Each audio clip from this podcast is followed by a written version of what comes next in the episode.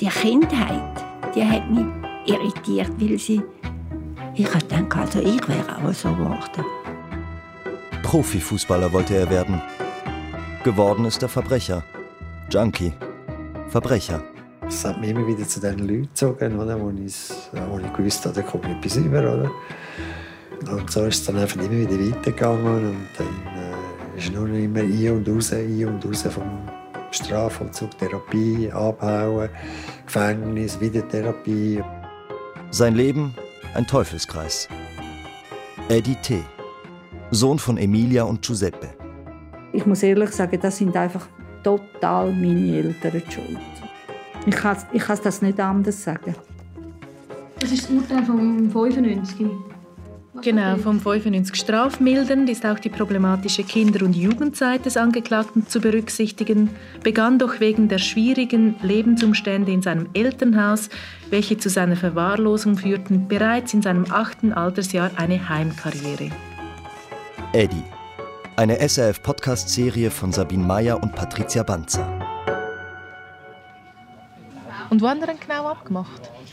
Ehrlich gesagt, ich muss es noch herausfinden, wo das genau ist. Es ist ein kleines Kaff. Also mal mit dem Zug auf Bologna und dann aber noch mal zwei, drei Stunden irgendwo den Hügel durch. Und dann, wo haben Sie abgemacht? Bei ihr Nein, in einem Kaffee, Café Roma, hat sie gesagt. Nein, nachher gehst du einfach zu ihr und dann eigentlich musst du ihr ja sagen, ähm, bis jetzt haben unsere Recherchen gezeigt oder lassen erahnen, dass sie der Ursprung von allem Übel könnten sein. Ich glaube, ich sage einfach mal, erzählen Sie von der Kindheit, erzählen Sie von Eduardo, seiner Kindheit.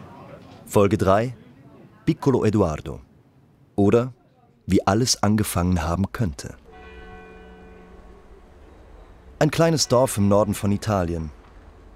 Die kleine Emilia sitzt auf der Piazza, summt vor sich hin. Sie möchte Sängerin werden, träumt vom Leben im Rampenlicht.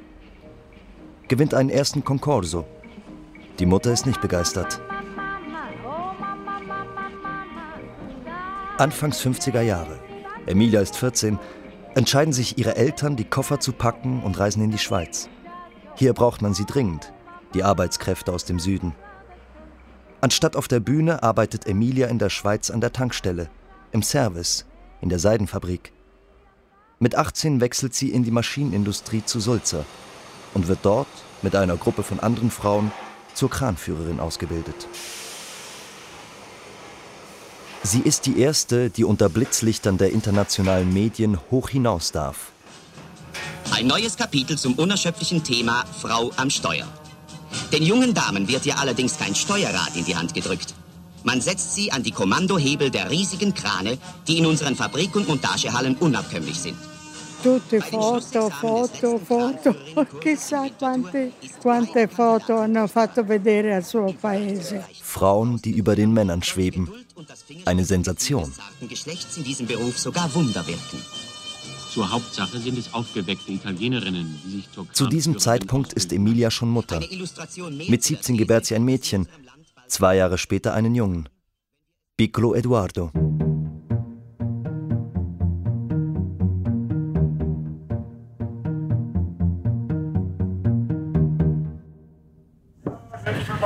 Grüezi, das tut mir leid. Jetzt haben wir ein bisschen hin und her telefoniert.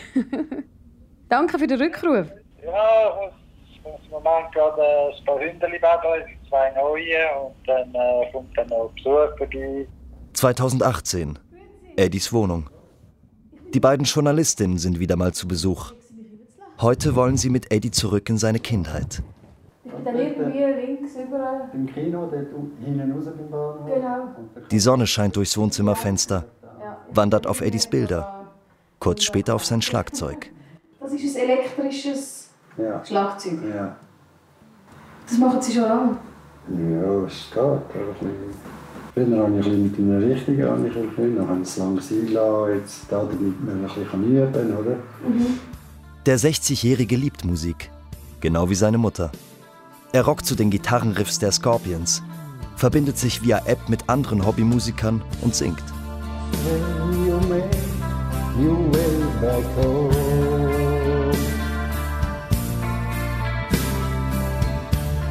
I find you'll be alone. Nicht vieles in der Wohnung erinnert an Eddies Vergangenheit. Von seiner Kindheit bleibt ihm vor allem ein Gefühl, allein zu sein. Meine Mutter, das ist, äh, das ist auch nicht rum. Und, der Vater ist muss früh äh, weg. Oder? Und ist, und heimgekommen ist, hat er auch geschlafen. Oder? Also, es ist einfach nie, wir sind uns einfach selber überlassen. Oder? Es war niemand da. Oder?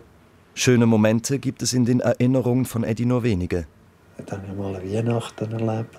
Äh, da habe ich einen Rennbahn geschenkt bekommen. Meine Schwester hat so ein Kasperli-Theater geschenkt bekommen. Das ist eigentlich das Einzige, woran ich mich erinnern kann. Sonst bin ich ja nie daheim oder nur ganz kurze Momente. Oder?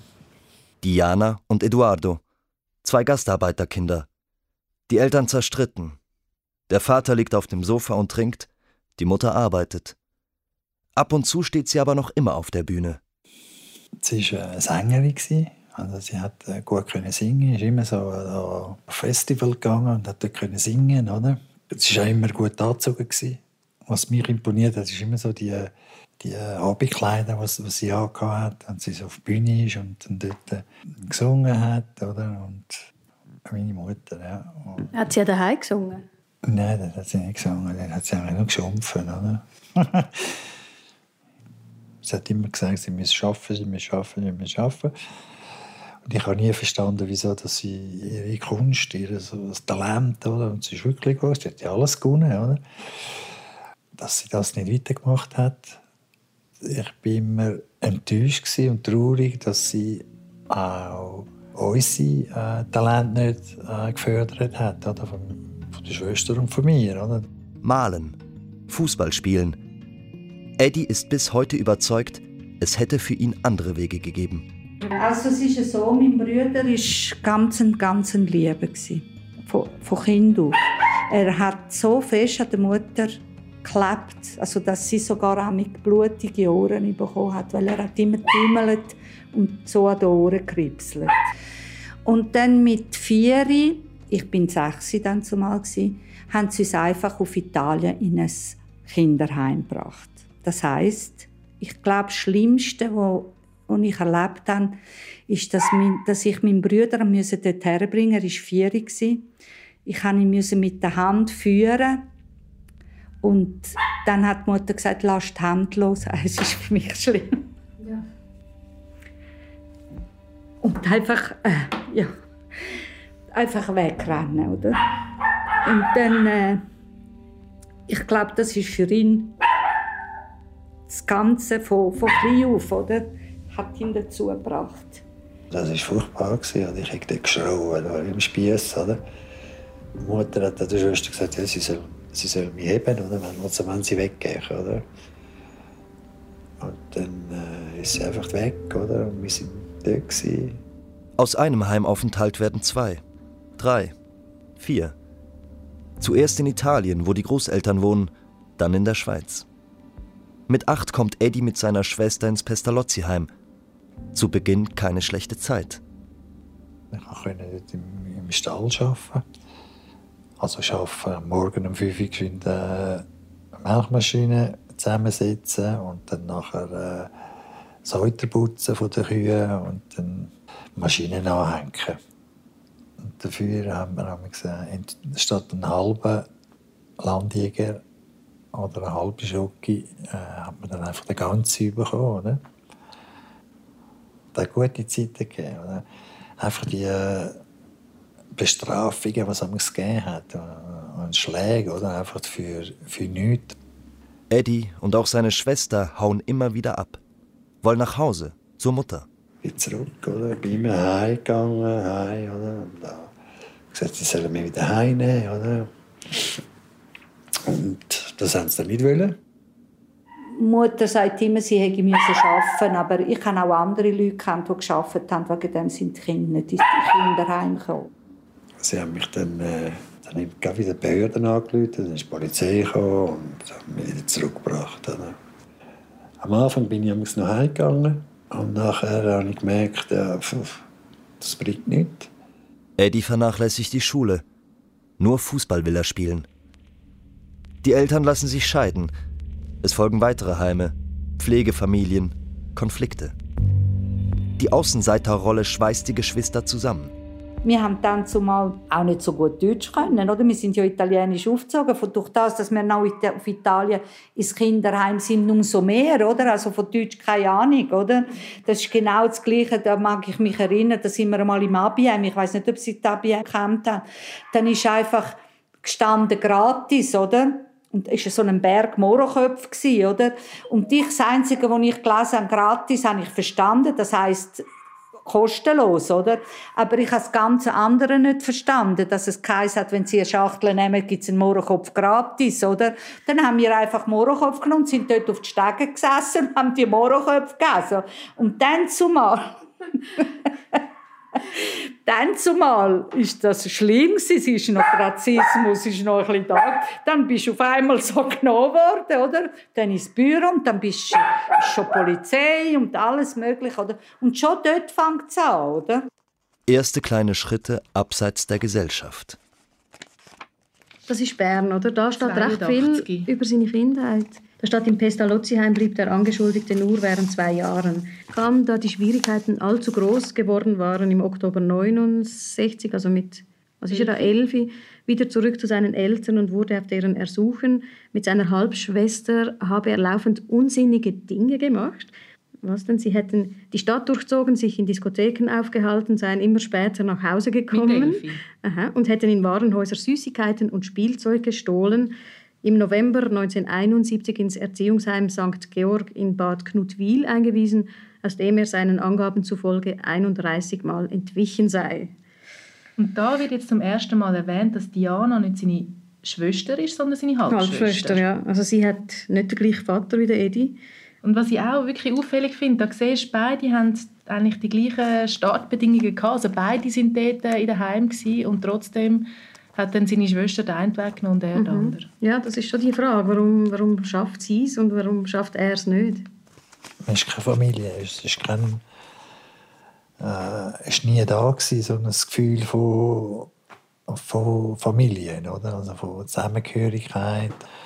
Für mich war noch immer die Schwester da. Gewesen. Sie ist Mutter, sie war alles. Gewesen, oder? Und Durch das, dass ich einen starken Charakter habe, oder? Also ich lasse mich nicht unterkriegen von niemandem äh, habe ich das können verarbeiten, oder? Das heißt, ich habe immer gesagt, ich muss, ich beweise denen, was ich wird, oder? Sie hat es bewiesen. Gelangte an die richtigen Leute, machte eine Lehre in der Bank, heiratete, wurde Mutter. Lebt heute mit ihrem Mann und ihren Hunden in einem Haus auf dem Land. Ich habe das alles selber eigentlich aufgebaut, oder? Ich hatte keine Hilfe von die Heime. Sind Ihre Eltern stolz auf Sie? Nein, auf mich überhaupt nicht. Eddie nahm den anderen Weg. Zu sensibel sei er gewesen, zu groß die Sehnsucht nach Wärme, nach Bestätigung. Er findet sie. In, in der Heim, oder? In der Heim ist man eigentlich auf der Vorstufe zum auf Drogen, oder?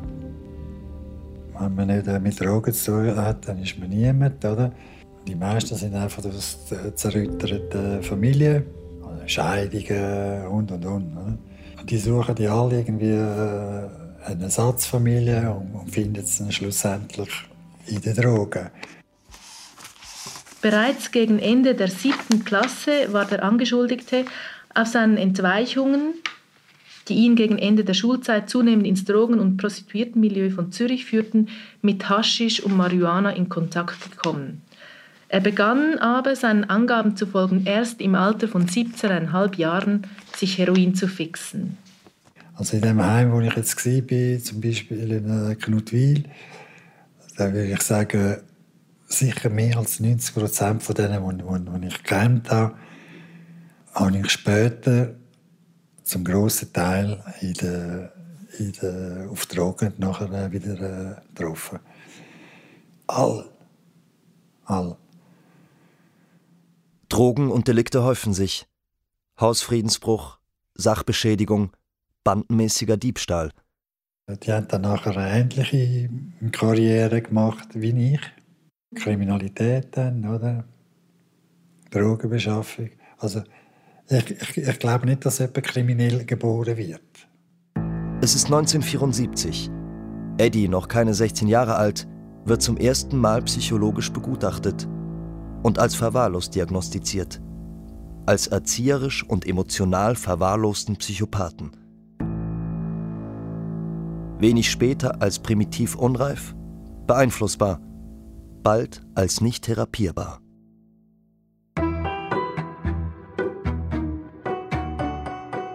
Profifußballer wollte er werden.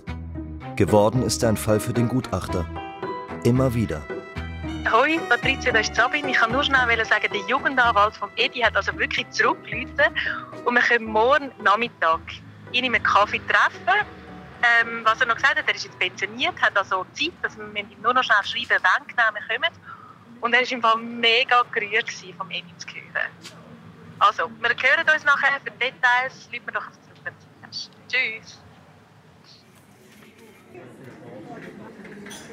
Also ich heiße Joachim Stucki und bin Jahrgang 39, also schon fortgeschrittenen Alters. Ich habe im 68 angefangen als Jugendanwalt. Seit 30 Jahren hat Stucki nichts von Eduardo T. gehört. Vergessen hat er ihn jedoch nicht. Ein ganz besonderer sei er gewesen. Ein sensibler, oberflächlich lässiger, ein gewinnender Charmeur. Der ist mir von seiner Erscheinung her, seinem Auftritt bei uns äh, und was er so gemacht hat, natürlich unvergesslich. Ich weiß noch, dass er immer ist zu den Einvernahmen äh, und auch anständig war, dass sie nicht alle waren, korrekt Auskunft gegeben hat. Und mir ist vor allem geblieben, dass er Künstler ist sehr begabt war oder vielleicht jetzt noch ist. Er hat mal ein paar Zeichnungen bekommen in Fotokopie und ein kleines Bild, das ich immer mitgenommen habe beim Zügeln. Das ist mir so in Erinnerung geblieben. Das hat sein Innere für mich gezeigt. Das ist so eine Art Wüste und dort ist ein Bäumchen gewachsen, ganz dünn mit fast Zweigen, die man fast nicht gesehen hat. Und das hat mich schon noch äh, beeindruckt, im negativen Sinn. Ich das ist einfach ein armer Kaiber. Ja. Ich habe gedacht, äh, der tut mir jetzt wirklich echt leid. Stucki setzt sich für Eddie ein. Er ist sich sicher, noch ist nicht alles verloren. Und der Jugendanwalt wehrt sich gegen die gängige Praxis, noch mehr psychologische Gutachten einzufordern. Und auch gegen die Label untherapierbar oder Born to Fail welche Eddie bereits anhaften. Also, wenn ich das höre, werde ich ganz verrückt. Oder?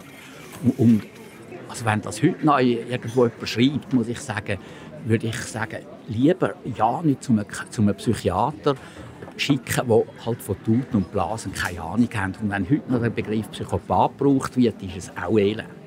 Heimplatzierungen sind nicht die Lösung für Eddies Probleme, war Stucki damals schon überzeugt. Alternativen gab es jedoch wenige. Man ist wahrscheinlich schon nicht gerecht geworden. Man hätte vermutlich mehr müssen probieren. Also man hätte sicher müssen äh, ein Sondersetting machen. Der Begriff ist ja seit dem Fall Carlos und meinem Kollegen Gürber ja ein fester Begriff geworden, den viele kennen. So etwas hätte man müssen probieren. Aber damals sind natürlich die Ansätze zu so besonderen Behandlungen äh, nicht gross gewesen. Man hat einfach gewusst, für diese Fälle haben wir dann ein Heim. Heute ist sich Stucki sicher, hätte Eddie bessere Chancen. Wenn er jetzt wieder käme als 15 oder noch jüngere, da würde man andere Sachen probieren. Das, das, das, das, ist sicher. Und ich könnte mir auch vorstellen, dass man auch noch etwas erreichen könnte. Also, wie das ausgesehen hat, weiß ich auch noch nicht. Aber ich wette im Grunde genommen gerade wieder Jugendanwalt sein und ihren vor mir haben als 14-Jährige mit der Diebstahlserie. Das würde mir sehr gefallen.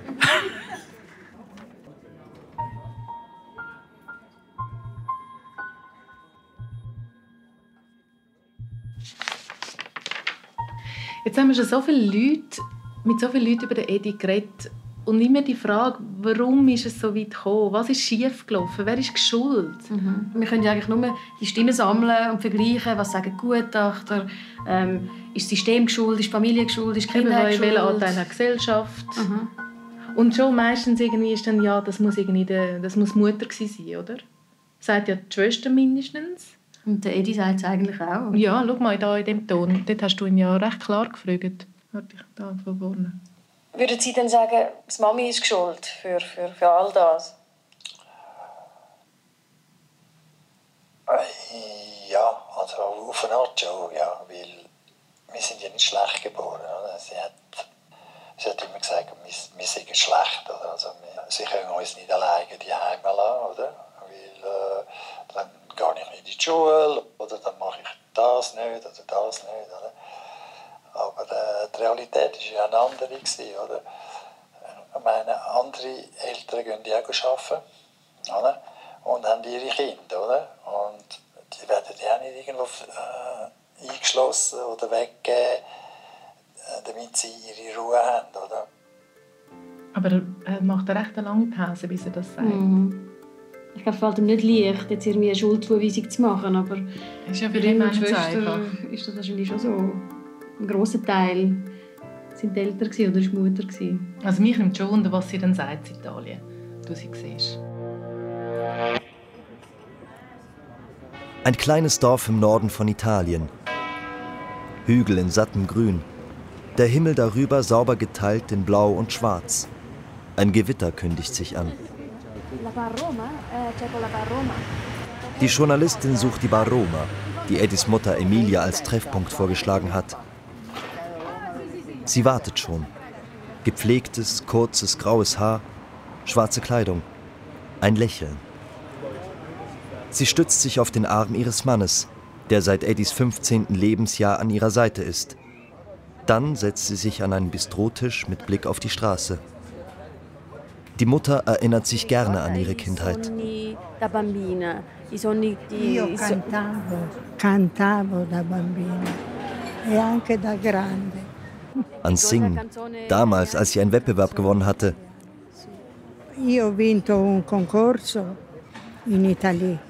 Schnell wird klar, an Eduardos Kindheit denkt sie weniger gern.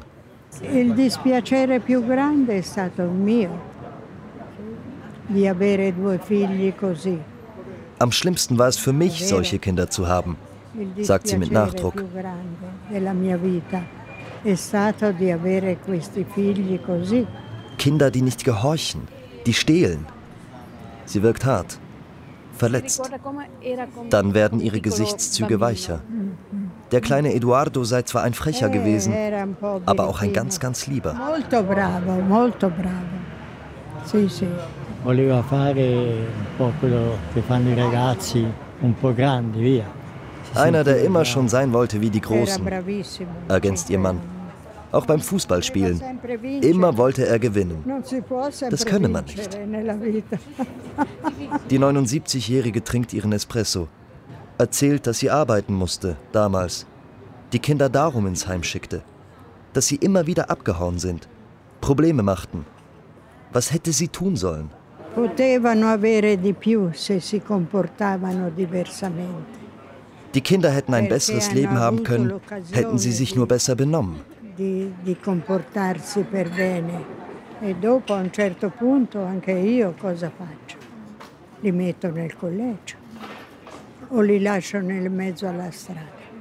Dann packt sie die Journalistin am Arm. Non è colpa mia se si comportano così, è colpa sua. Es ist nicht meine Schuld. Es ist ihre. Die Kinder hätten auf uns hören sollen. Sie betont, ich lüge nicht.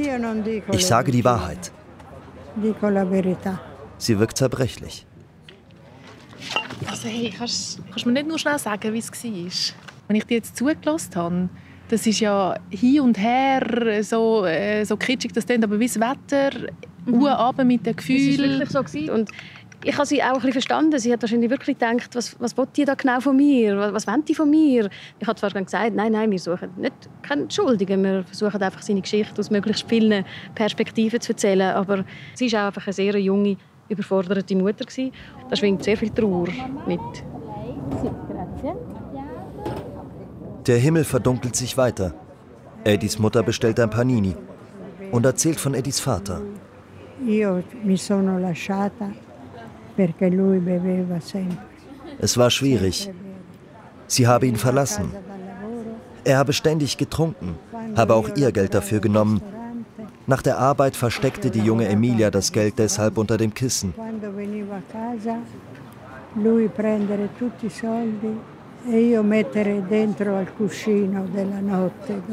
e. Sie wollte unabhängig sein und musste dafür noch mehr arbeiten. Ich sage die Wahrheit, wiederholt sie.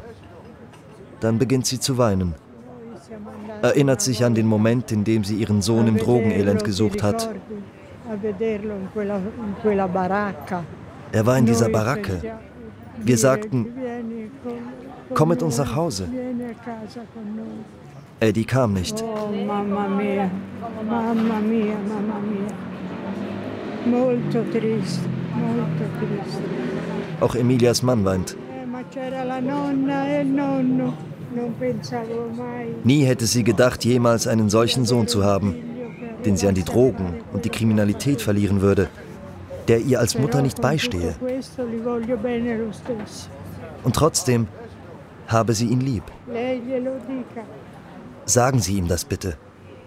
Sagen Sie es ihm.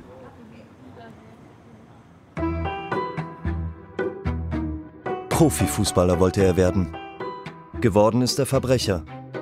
Eddie der Ganove, Eddie der Zylindermarder, Eddie der Künstler, Eddie der Sohn. Das war Folge 3. Piccolo Eduardo. Oder wie alles angefangen haben könnte. Und so geht's weiter. Ich finde, das ist jetzt etwa so der schwierigste Moment, den wir bis jetzt hatten. Den Sohn kontaktieren vom Eddie, ja oder nein, das ist echt nicht einfach. Dürfen wir so einfach in das Leben uns einmischen? Wir haben keine Ahnung, rührt ihn das aus der Bahn? Weiss er irgendetwas von seinem Vater? Wir bleiben auf möglichst neutral, mhm. dass er noch die Option hat, äh, auszusteigen und sagen, ja, sich einfach nein. nicht zu melden. Ja. ja. Also, ähm, lieber Jeremy, wir machen eine... Eddie. Eine SRF-Podcast-Serie von Sabine Meyer und Patricia Banzer. Alle Folgen und Informationen zu Eddie unter srf.ch/eddie. Erzähler Aaron Hitz, Ton Franz Baumann und Björn Müller, Produktion Celine Rawal, Gesamtverantwortung Susanne Witzig.